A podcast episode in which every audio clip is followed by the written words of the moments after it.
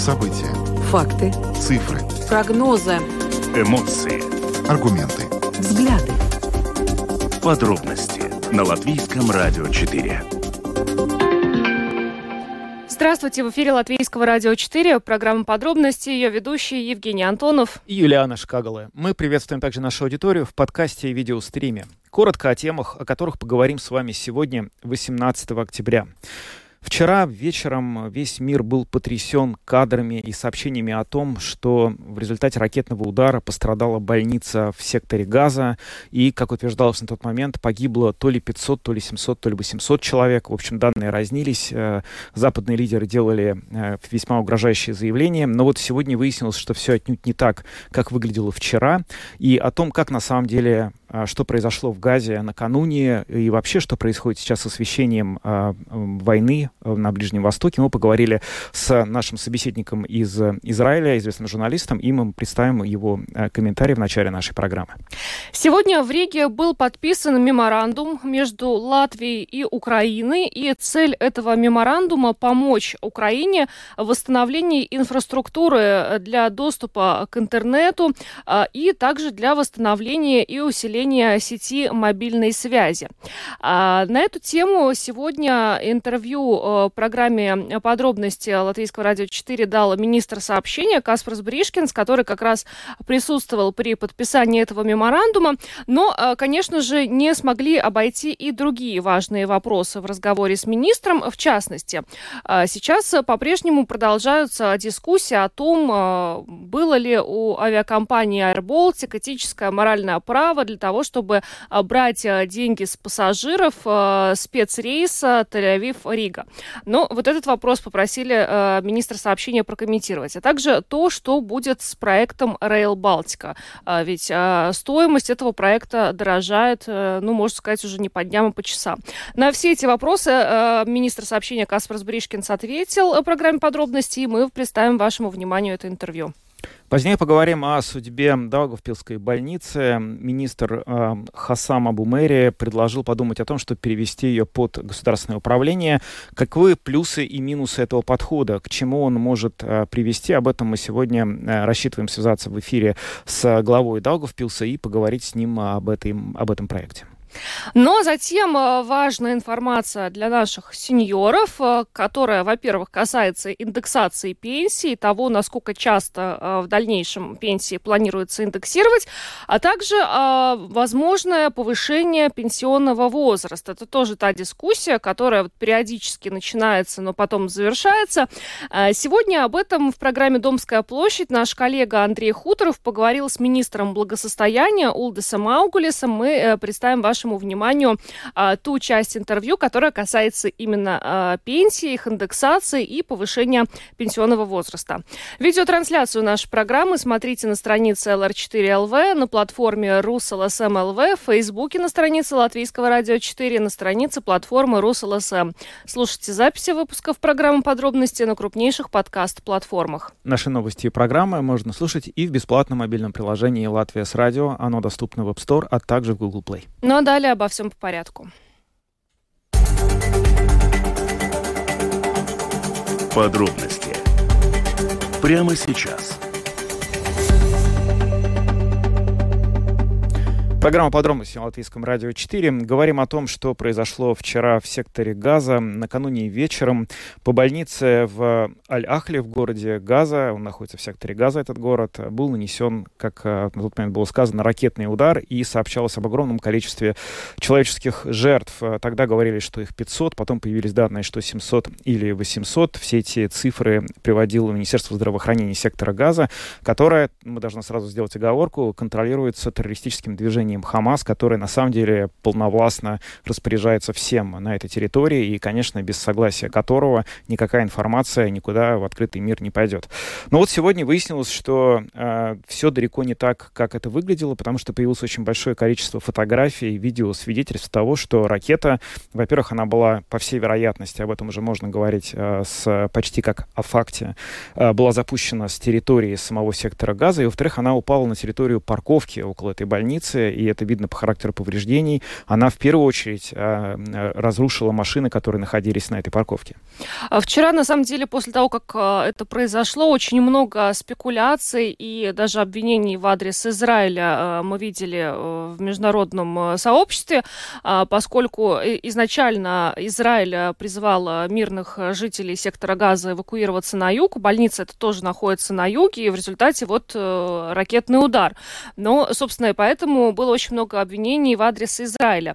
А, израильские власти э, накануне пообещали э, провести расследование, выяснить, чья это была ракета. Сегодня а, уже сообщается, что, ну, очевидно, это была ракета, запущенная с сектора э, газа. Армия Израиля, кстати, говорит, что неудачных запусков ракет из газа становится э, все больше. Но, э, несмотря на это, э, ну, все-таки продолжается э, вот такой вот поток э, негатива в отношении Израиля в этой сложившейся ситуации.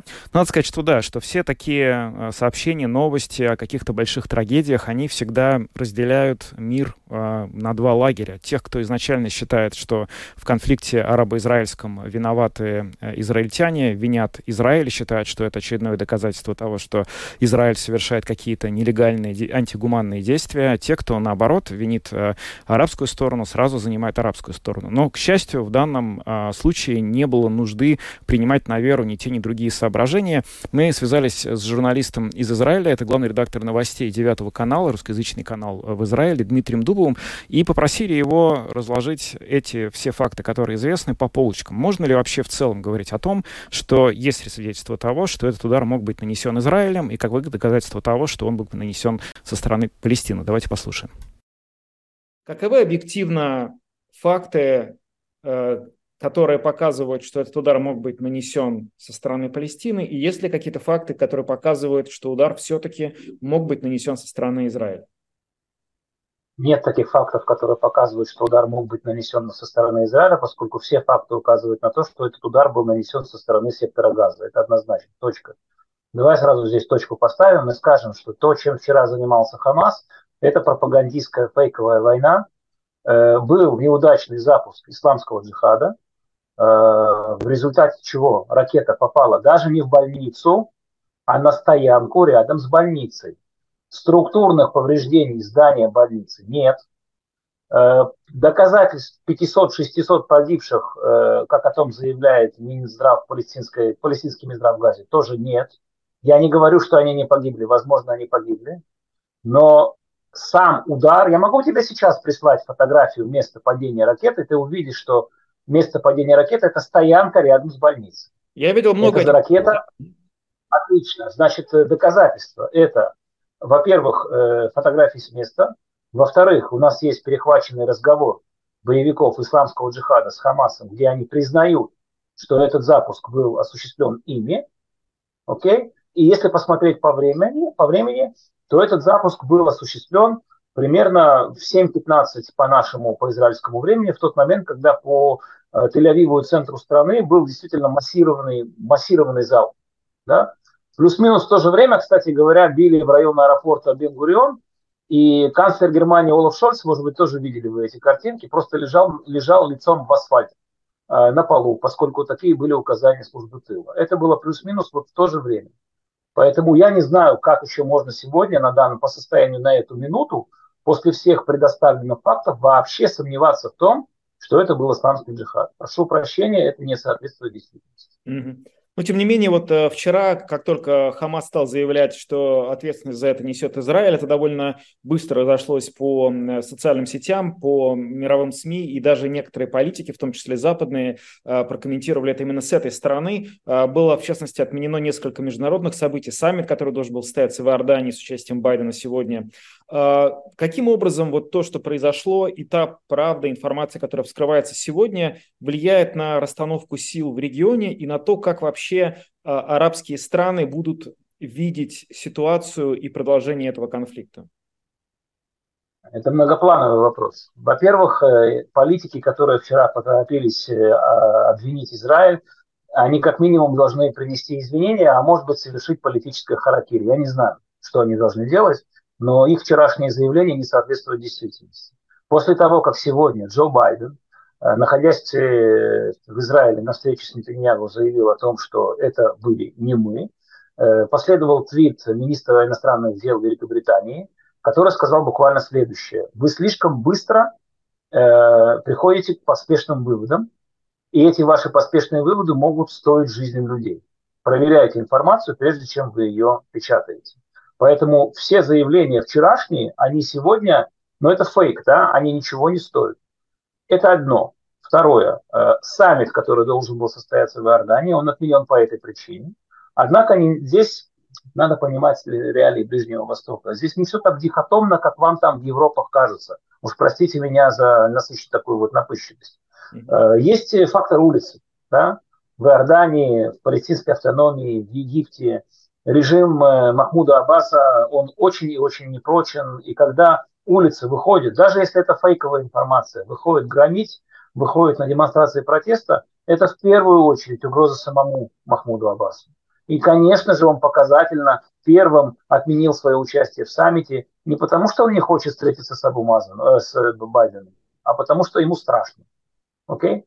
По той же самой, на самом деле, схеме действует э, и король Абдалла. В Иордании тоже, на самом деле, ситуация непростая. Там, там немалая часть населения палестинцы. Там вчера пытались, даже подожгли израильское посольство на основе вот этого фейка, да.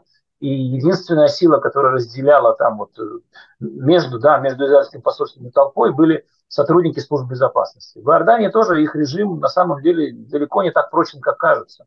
И даже в Египте, где Абдель Фатах Асиси управляет железной рукой своей страной, своей страной, там тоже есть братья-мусульмане, которые тоже на самом деле э, не такая слабая сила. И поэтому этот саммит был отменен не потому, что э, все так возмущены зверствами сионистских оккупантов. У них у всех есть э, информация достоверная и четкая. Они все прекрасно понимают, кто стоял за этим ракетным обстрелом.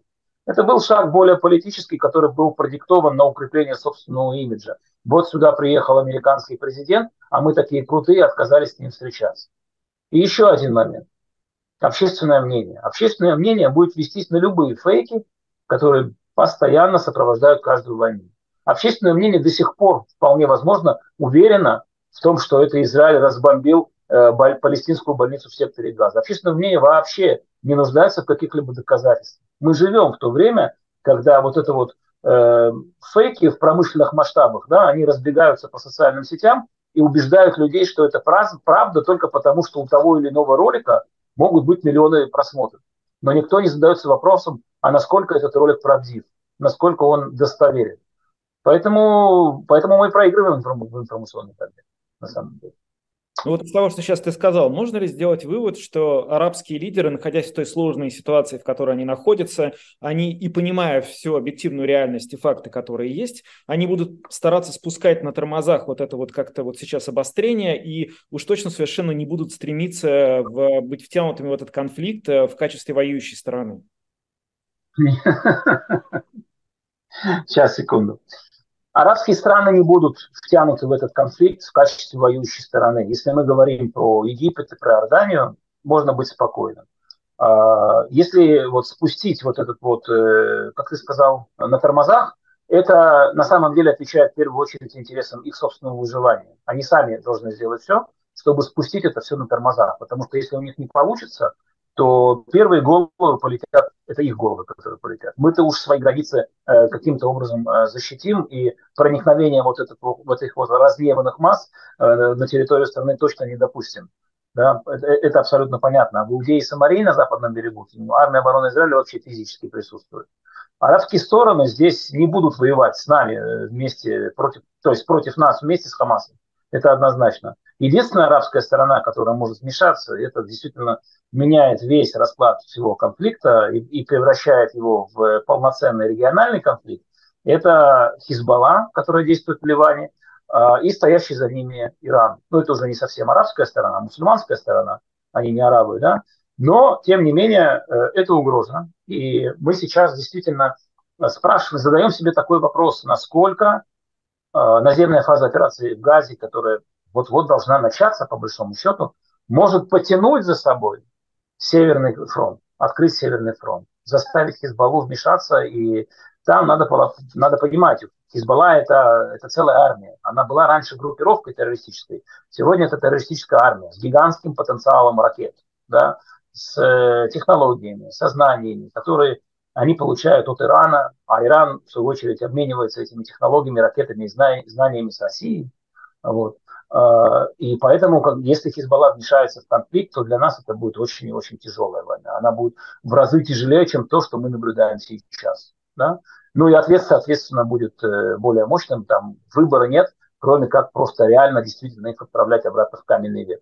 Я надеюсь, что это все еще служит э, в качестве фактора сдерживания, равно как и присутствие в нашем регионе одного, а совсем скоро еще одного американского авианосца. Это тоже в первую очередь сигнал Хизбалле и Ирану.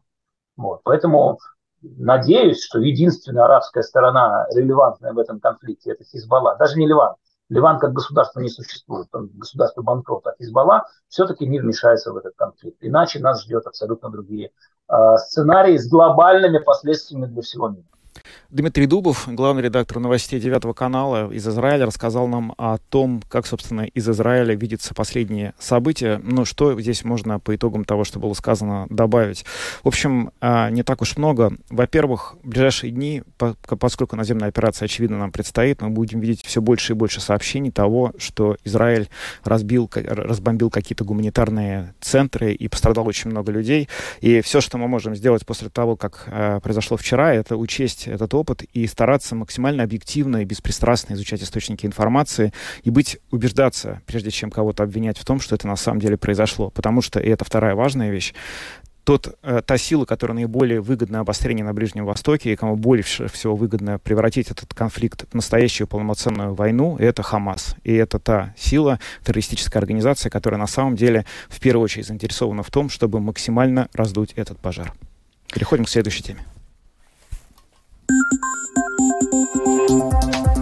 Самые актуальные темы дня. Подробности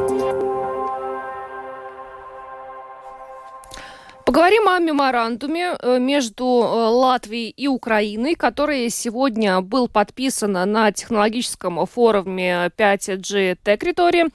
Значит, что э, подразумевает этот меморандум? Ну, во-первых, из-за вторжения России в Украину в результате ракетных ударов очень сильно пострадала инфраструктура Украины. Это касается в том числе инфраструктуры широкополосного интернета и также мобильной связи. И вот для того, чтобы чтобы э, восстановить эту инфраструктуру и э, не только восстановить, но и усилить сеть мобильной связи, был подписан этот меморандум латвийско-украинский о сотрудничестве.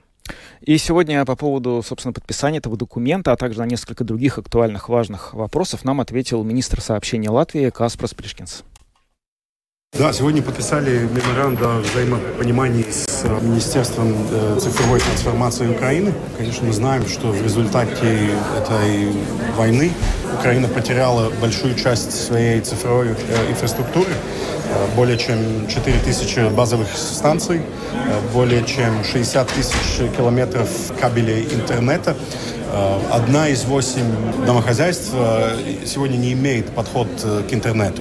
Э, то есть там огромное поле э, сотрудничества. Мы, мы хотим Украине помочь, э, опять же, вернуться к услугам широкополосного интернета. Мы хотели тоже бы Украине помочь интегрироваться в общую семью, европейскую семью этой цифровой инфраструктуры. Поэтому мы будем помогать Украине разрабатывать тоже законодательную базу ЕС, также включить Украину в форматы сотрудничества ЕС, в том числе программы финансового финансовой поддержки, так как Connecting Europe Facility, э, которая помогает э, странам развивать свою цифровую инфраструктуру. Э, это тоже будет довольно такое практическое сотрудничество. Мы разработаем план действий, будут разные общие мероприятия, также встречи на уровне экспертов.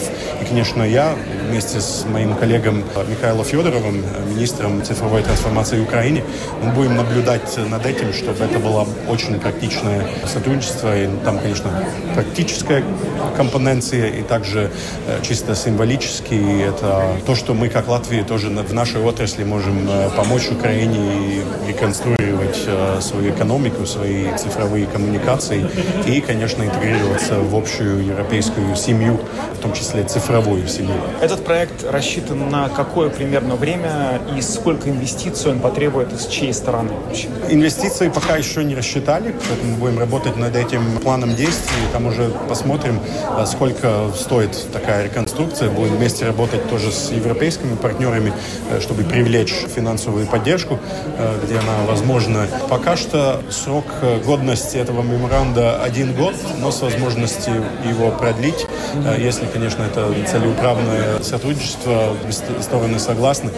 Я надеюсь, что это будет базой для сотрудничества уже на такой долгосрочной перспективе. Конечно, процесс интеграции Украины в Европейском Союзе, это будет довольно длительный процесс и Латвия готова быть э, стратегическим партнером, в том числе в сфере э, цифровой коммуникации. Много сейчас говорят про этот вывозной рейс, который был организован компанией Air Baltica из э, Израиля для латвийских mm-hmm. граждан и не только для латвийских.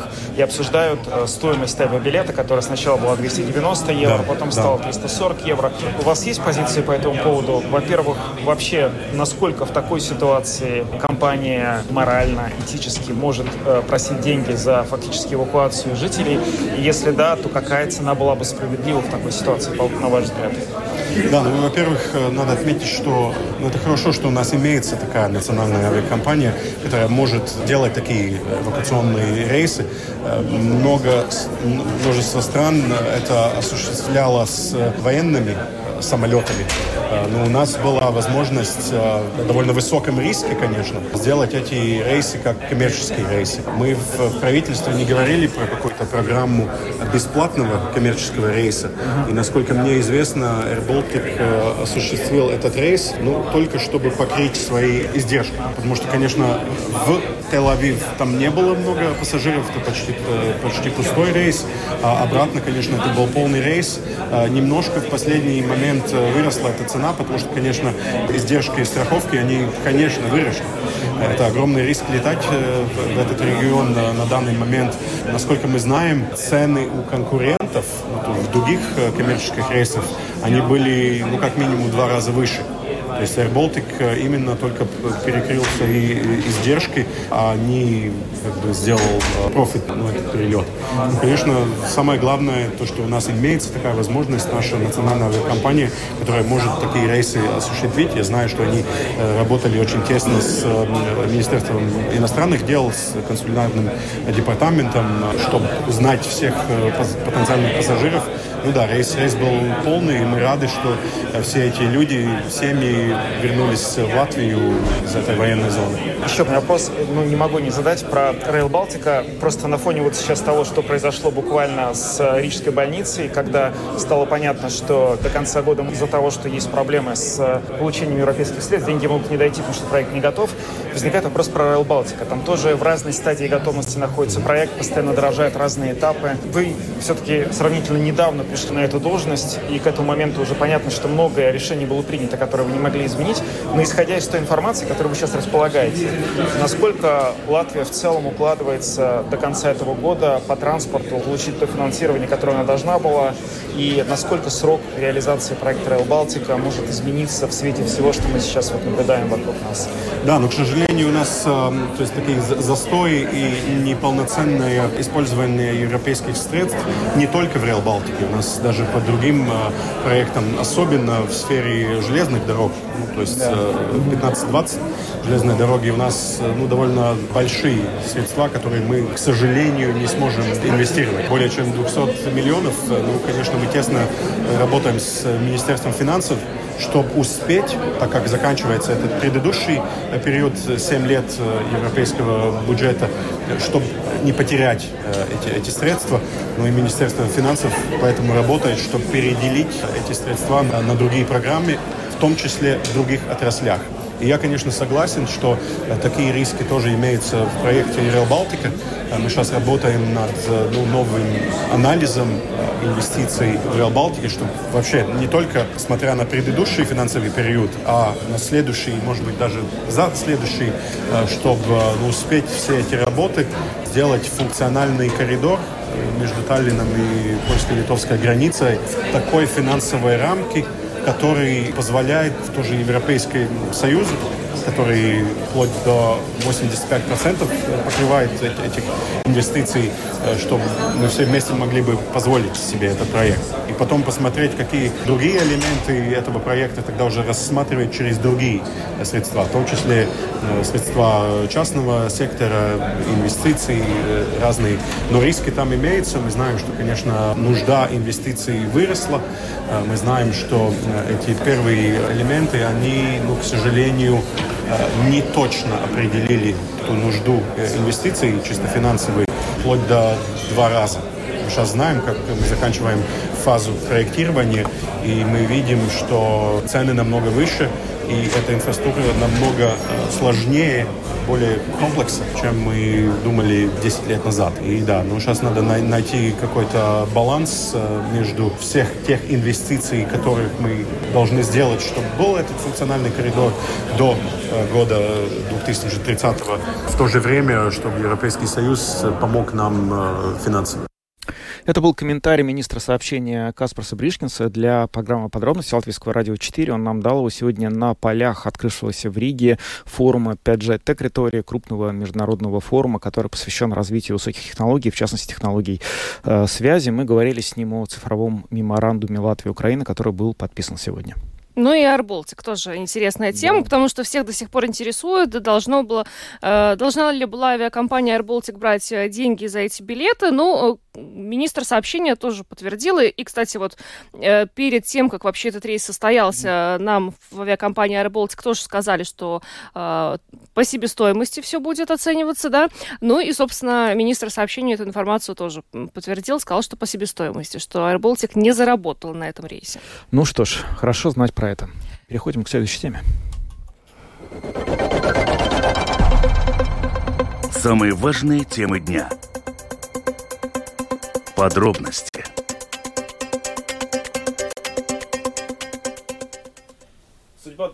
Судьба Даугавпилской больницы остается на повестке дня. В общем, некоторое время тому назад а, стало известно, что ее глава, а, который долго возглавлял эту больницу, уйдет с своей должности. Но и вот а, министр новый Хасан Абумери, министр здоровья, предложил подумать о том, чтобы перевести управление этой больницы к государству. Да, но стоит отметить, что больниц, э, в Даугавпилской региональной больнице проблемы существуют уже давно, и об, о них мы говорили в том числе и с Григорием Семеновым, новым э, членом правления этой больницы, но их нужно как-то решать. И вот э, сейчас министр здравоохранения Хасамов Мэрия говорит о необходимости, э, значимости аудита э, в больнице. В частности, он говорит, что э, непонятна задержка со стороны Совета больницы и самоуправления как крупнейшего держателя долей капитала э, в проведении этого всестороннего аудита с оценкой эффективности управления больницей. Ну и да, что касается о переводе больницы под госуправление, сегодня этот э, э, вопрос э, в программе «Утренняя панорама» на латвийском телевидении министр здравоохранения Хасам Абумери еще раз прокомментировал. Давайте послушаем. Mēs tagad ministrijā izpētām ситуацию gan финансиально. Мы в министерстве сейчас исследуем ситуацию в финансовом плане. Региональная больница – это объект безопасности. Мы живем в военное время, и нам необходимо сохранить все функции, которые больницы предоставляют жителям. Мы начинаем думать не только о Даугавпилской больнице, но и об улучшении управления других региональных больниц. Что касается Даугавпилской больницы, то сейчас мы ждем аудит, который запросили у нынешнего правления и совета. Здесь такая юмористическая ситуация, что в совете больницы три или четыре человека, а в правлении один. То есть четыре человека думают, а одному надо осуществлять ежедневную работу. Это ненормально со стороны управления. Ситуация будет оценена в ближайшее время. Мы посмотрим на все латвийские больницы за пределами Риги. По нашим данным, в каждой региональной больнице есть долг. Во время войны необходимо серьезно оценить управление больниц, и потом мы будем решать, в каком виде государство может участвовать. Если мы примем решение перенять Долговпилскую больницу, то государству надо будет вложить какую-то сумму, чтобы просто больница могла работать. Если мы хотим, чтобы региональные больницы сотрудничали, необходимо, чтобы государство частично переняло управление. Это означает, что государство перенимает часть долей капитала, и у государства будет возможность принимать решения об изменениях в системе.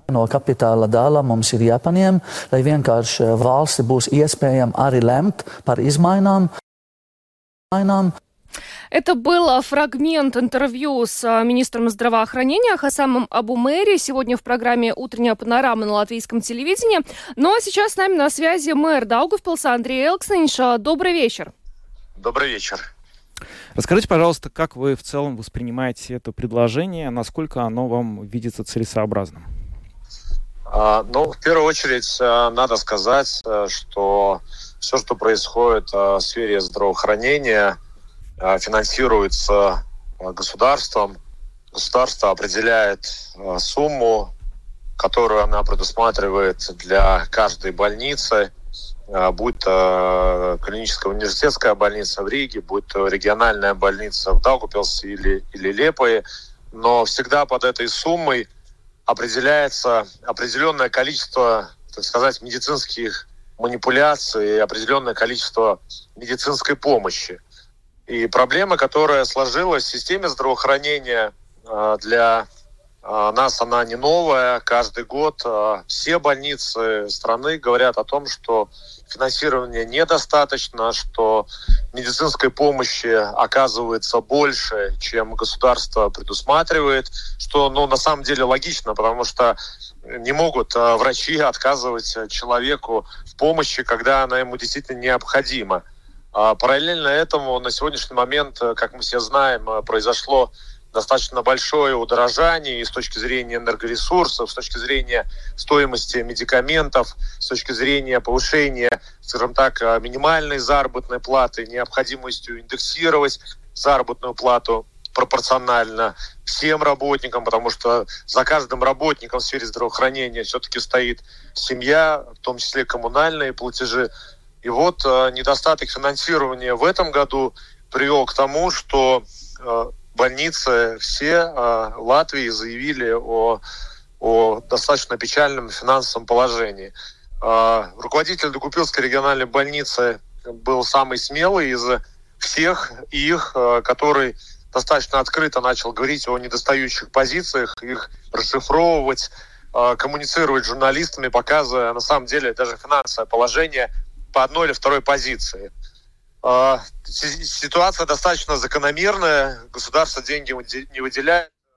Больницы оказали на а, сумму определенные услуг, то есть даже те долговые обязательства, которые образовались у, у всех региональных больниц, это не, это не долги за, за а, покупку, не знаю, новой машины или э, не долги за там, диван какой-то или мебель, это долги, а, которые больница заплатила или за медикаменты, или за коммунальные услуги, или за, а, за счет зарплат, когда они перекидывали с одной или другой позиции.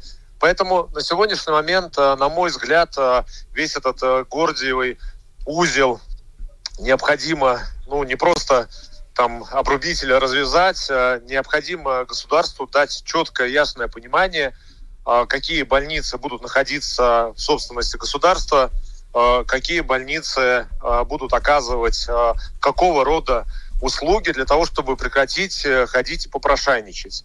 Мое мнение в том, что государство выстроило двойную систему, нечестную систему, то есть есть больницы, которые принадлежат государству, их финансируют а, приоритетно. Ну, допустим, вот последняя новость, что больница Страды не может потерять 50 миллионов. Ну, вот, вот я смотрел ее по телевизору, ну, знаете, такой вот за завтраком сидят министры, больница может потерять 50 миллионов. Ну, ну и что? Ну и ничего, да, э, ни ответа, ни привета, ни ответственного, самого главного. Но э, такие деньги, 50 миллионов, не снились э, ни в одном хорошем, добром сне ни одной региональной больницы. И почему бы государству все-таки а, не взять ответственность, не начать а, данными больницами руководить и не финансировать региональные больницы по остаточному принципу, а вот финансировать их, выделять им э, так, так, финансирование в таком же объеме, как она это делает в отношении больших клинических больниц. И в этом, э, э, в этом ключе я уже на протяжении, наверное, 10 лет беседую Э, с многими министрами здравоохранения о том, что первостепенной задачей, которая должна быть выстроена, это переход регионального типа больниц э, под крыло министерства. Для того, чтобы в одних руках находилось бы и оперативное управление финансовыми средствами, и управление, так сказать, заказом Национальной на те манипуляции, которые больница должна или не должна, скажем так, осуществлять. Господин... Ситуация не новая, на голову никому она не упала. Мне кажется, Э, последствия достаточно прогнозируемой цепочки событий. Э, господин Элксович, то есть, э, если так коротко, перевод больницы под госуправление – это выход?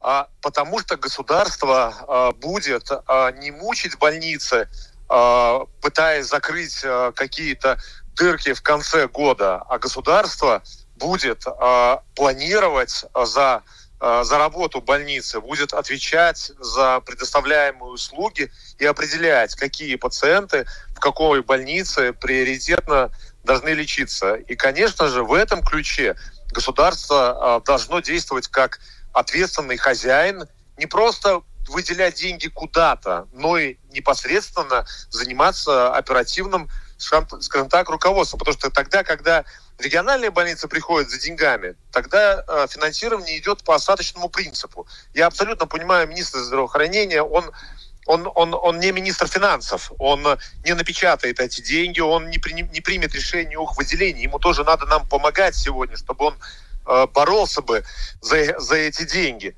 Да, по факту. А когда собственник э, будет государство, тогда и отношения у них по-другому, наверное, должно складываться. Понятно. Еще, еще один вопрос вот у меня есть. Э, э, Хасам Абумери недавно посетил Даугавпилс, в том числе Даугавпилскую больницу, и после этого он сказал, что он видит недостатки в практике управления. И, в частности, ему непонятна задержка со стороны Совета больницы и самоуправления э, в проведении всестороннего аудита с оценкой эффективности. И сегодня, кроме того, Хасам Абумери на телевидении сказал, что ну, ему непонятна ситуация в Совете больницы 4 э, человека, а в э, член правления больницы это один человек, то есть получается тоже не, не очень понятно, вот как, как управлялось, э, как происходило управление больницей. Вы согласны, что там были проблемы и, и, и, и в частности, почему были проволочки с проведением аудита?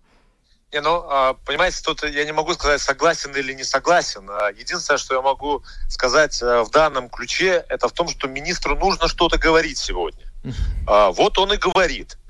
А, хотя а, надо, наверное, напомнить о тех изменениях в законодательстве, когда мэры городов были отстранены от функции держателя долей капитала.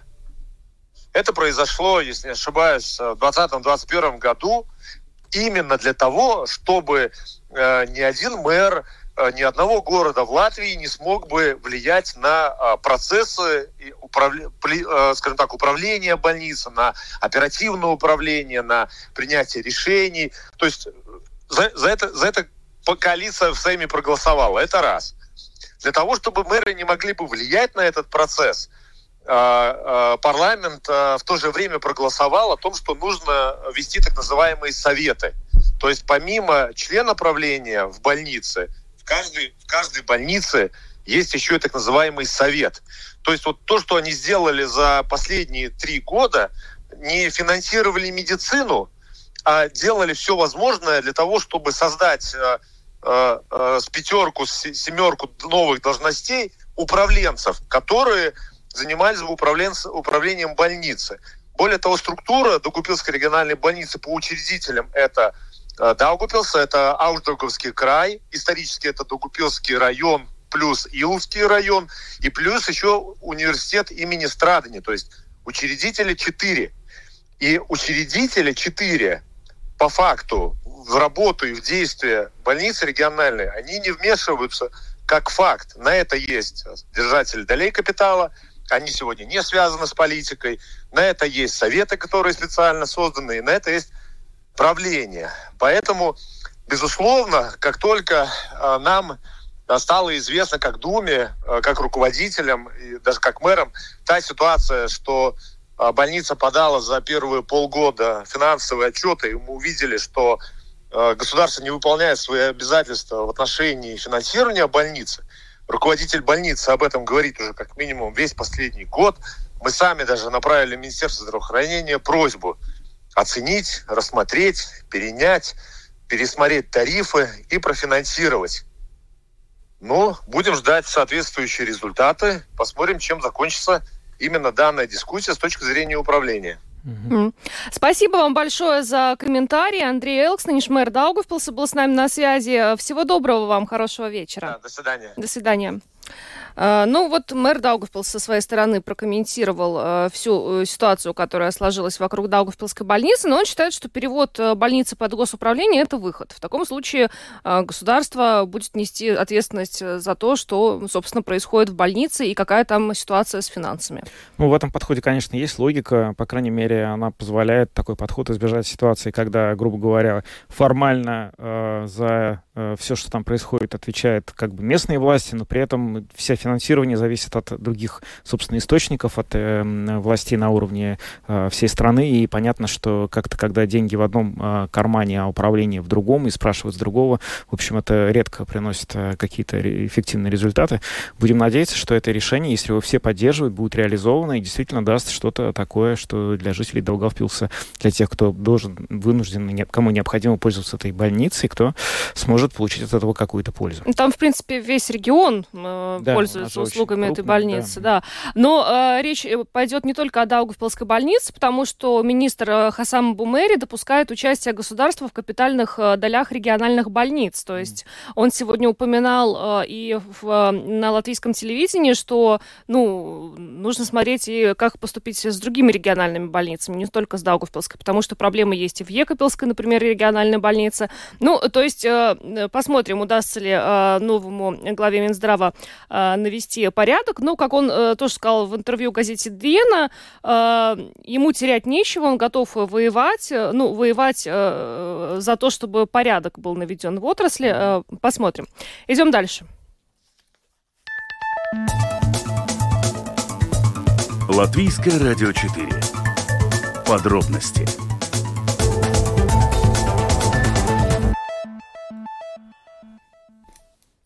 Поговорим немного о повышении пенсионного возраста в Латвии. Хорошая новость. Пока вопрос о повышении пенсионного возраста в Латвии подниматься не будет, но, однако, к этой теме могут вернуться в 2025 году. Но министр э, благосостояния Улдес Аугалис сегодня нашему коллеге Андрею Хуторову в, программ, в программе «Домская площадь» так сказал, что нервничать не надо, пока никто ничего не повышает.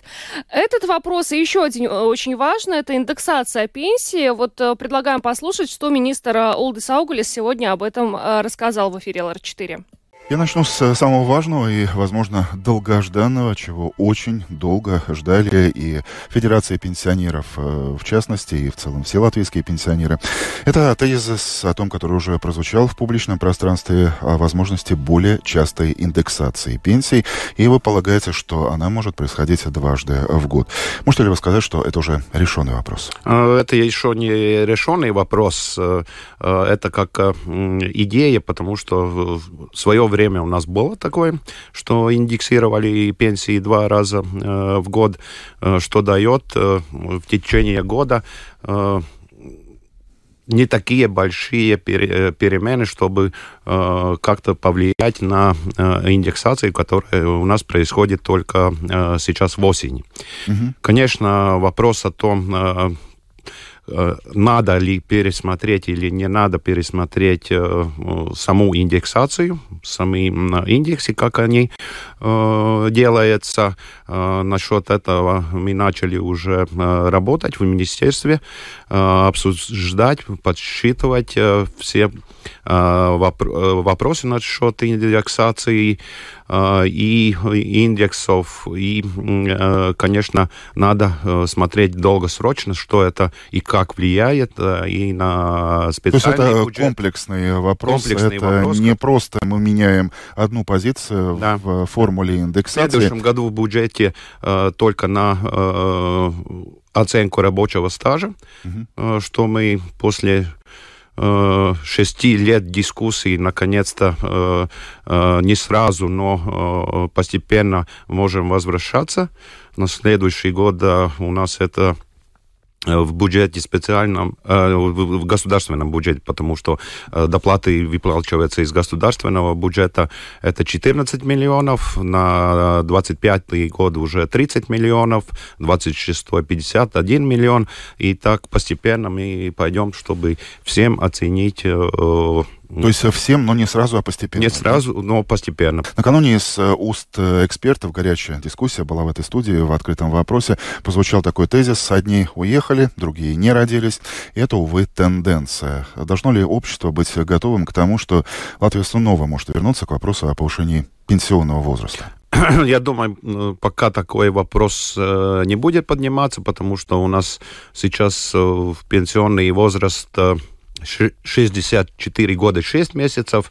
Нам надо подождать до 2025 года, когда у нас э, будет окончательное э, решение, когда э, все выходят в 65 э, лет в пенсию, и тогда мы можем сделать оценку э, бюджета нынешнего и э, бюджета долгосрочного. Глядя Помог... с позиции сегодняшнего дня, вы оптимист, да, помогает, пессимист? Помогает э, нам это или нет? То, что я вижу, э, конечно, э, демографическая ситуация, там много вопросов в репродуктивном возрасте женщин, количество в Латвии, те, которые уехали, все, все, все вопросы э, вместе. Но то, что э, нам на, э, важно э, смотреть и насчет э, рабочей силы здесь в Латвии, мы знаем, что у нас в рабочем рынке э, сейчас где-то 6-8 тысяч э, беженцев из Украины работает.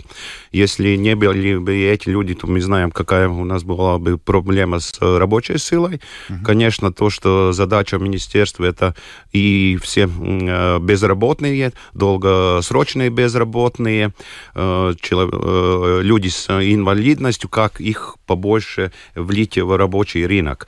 А, ну, и как уйти из ситуации, когда у нас арендованные работники из э, Польши, из Эстонии, из Литвы, где мы э, выплачиваем фактически свои деньги другой экономики. Но, тем не менее, есть другие страны, та же самая Франция, где были безумные большие протесты из-за предстоящей реформы, которую, правда, пока поставили на паузу, но пока. То есть э, это тот вопрос, к которому общество должно морально быть готово, что тот, вот эта планка выхода на пенсию, она не абсолютно. Я думаю, пока не, не надо нервничать и что-то другое думать. Дождемся 25 года оценку, и, и тогда зависит от того, как мы долгосрочно сможем выжить. Улдис Аугалис, министр благосостояния, был сегодня гостем программы «Домская площадь» в эфире Латвийского радио 4. Полностью это интервью можете послушать на странице Латвийского радио 4 в Ютьюбе. Ну, а мы последуем совету, совету Улдиса Аугалиса, не будем нервничать. Стараемся. На этом будем завершать программу подробности. С вами были Евгений Антонов, Юлиана Шкагала, звукооператор Том Шупейко, а видеооператор Роман Жуков. Всем до завтра, хорошего вечера. До свидания.